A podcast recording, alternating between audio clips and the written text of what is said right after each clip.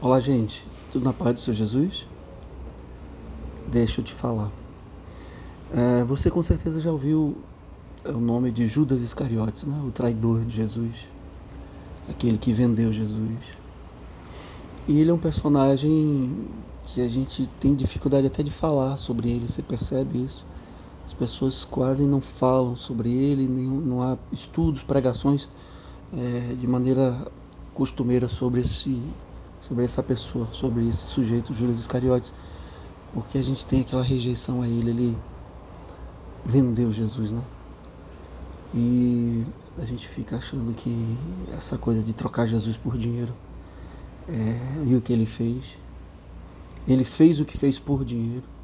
E a gente fica, meu Deus, que absurdo abandonar Jesus por isso, que absurdo e tal. E é verdade, é um absurdo.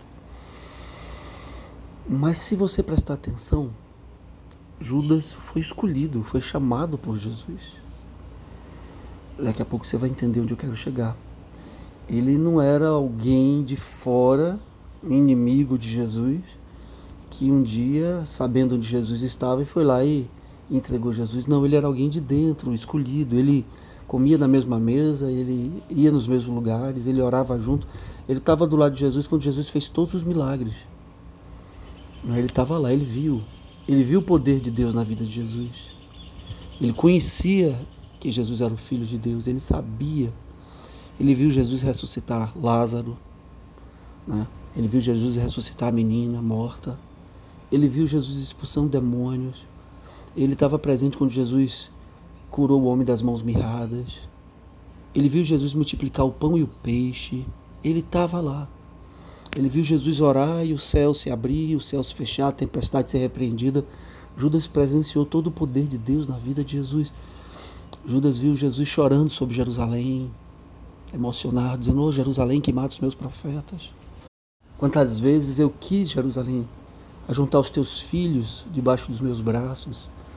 Judas viu toda a humanidade de Jesus, todo o poder de Jesus, toda a divindade de Jesus. Ele foi testemunho ocular.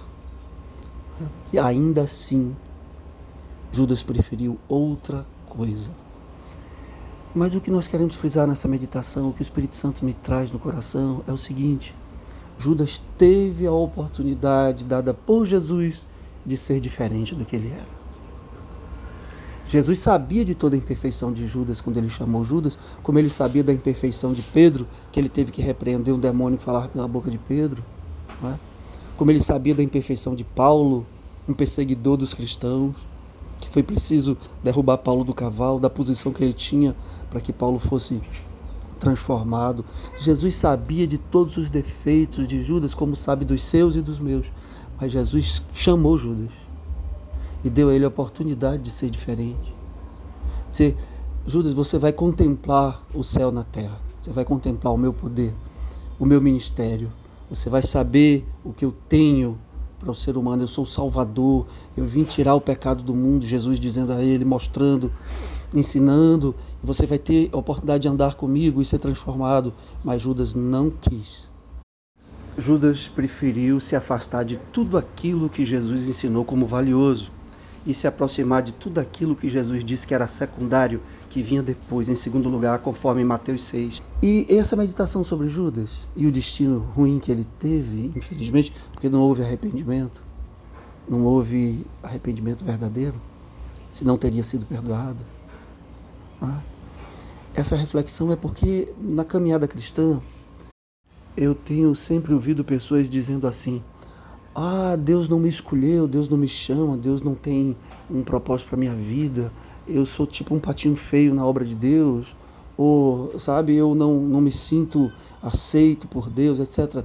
Não é verdade. Tem muita gente por aí, assim como Judas, fazendo outras escolhas que não seguir Jesus. E seguir Jesus envolve renúncia, coisa que Judas não queria. Quando Jesus muitas vezes ia fazer um milagre, uma obra, Judas estava ali dando um, conselho diferente, preocupado, como quem diz: Jesus não sabe o que está fazendo. Tem muita gente vivendo assim: olha, essa direção que Deus está dando para a minha vida, acho que Deus não sabe o que está fazendo, porque eu quero outra coisa. Seguir Jesus envolve renúncia. Os outros discípulos renunciaram a tudo. Eles chegaram a perguntar a Jesus: e nós que renunciamos a tudo, o que receberemos? Jesus disse muitas vezes mais, até cem vezes mais, é a vida eterna.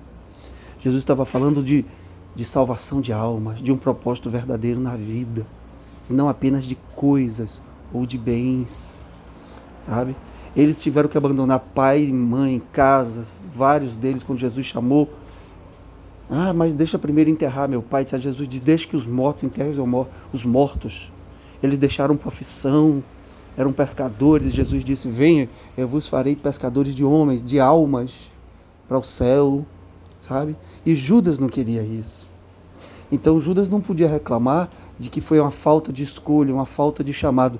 Não, Judas não queria renunciar a tudo. Judas teve a mesma oportunidade dos outros onze e disse: Não, eu quero uma coisa mais ou menos, um meio termo, porque eu não quero matar minha carne e renunciar. E foi isso que guiou, entre aspas, o ministério de Judas, entre aspas, nesse ministério, durante a sua vida e até durante a sua morte. Quando Judas não pôde ter o que ele queria, Judas queria ter um pé nos dois mundos, ele queria andar com Jesus, mas ele também queria né, as outras coisas que o mundo oferece. Aí ele preferiu renunciar à própria vida. Né? Ele não encontrou mais o seu lugar no mundo sem Jesus, porque ele achou que ele podia viver sem Jesus, ele achou que ele podia renunciar a Jesus e continuar bem com o dinheiro que ele havia arrecadado e com as coisas. E ele viu que não, porque sem Jesus não há paz. Por isso ele se matou. Sem Jesus não há refrigério na alma. O inferno, eu não vou falar daqui a questão do inferno fisicamente, essa é uma discussão teológica que eu não quero entrar. O inferno aqui entre aspas, o inferno é a ausência de Deus principal característica de viver no inferno é a ausência de Deus, a ausência do seu Santo Espírito, a ausência de Jesus, porque não há esperança, não há misericórdia, não há perdão, não há certeza de salvação, não há amor genuíno. E Judas se viu tão desesperado que deu fim à própria vida. Você que tem vivido muitas vezes uma escolha de Deus, tenha cuidado de não querer estar com o pé lá outro cá. E você que às vezes reclama que Deus não te chama, não te dá oportunidade, não te ama, não é verdade. Aquela cruz foi para todos. Jesus morreu na cruz por todos. O que existe muitas vezes é uma ausência de aceitar o chamado, o propósito e o preço de Deus nas nossas vidas, mas o chamado lá está.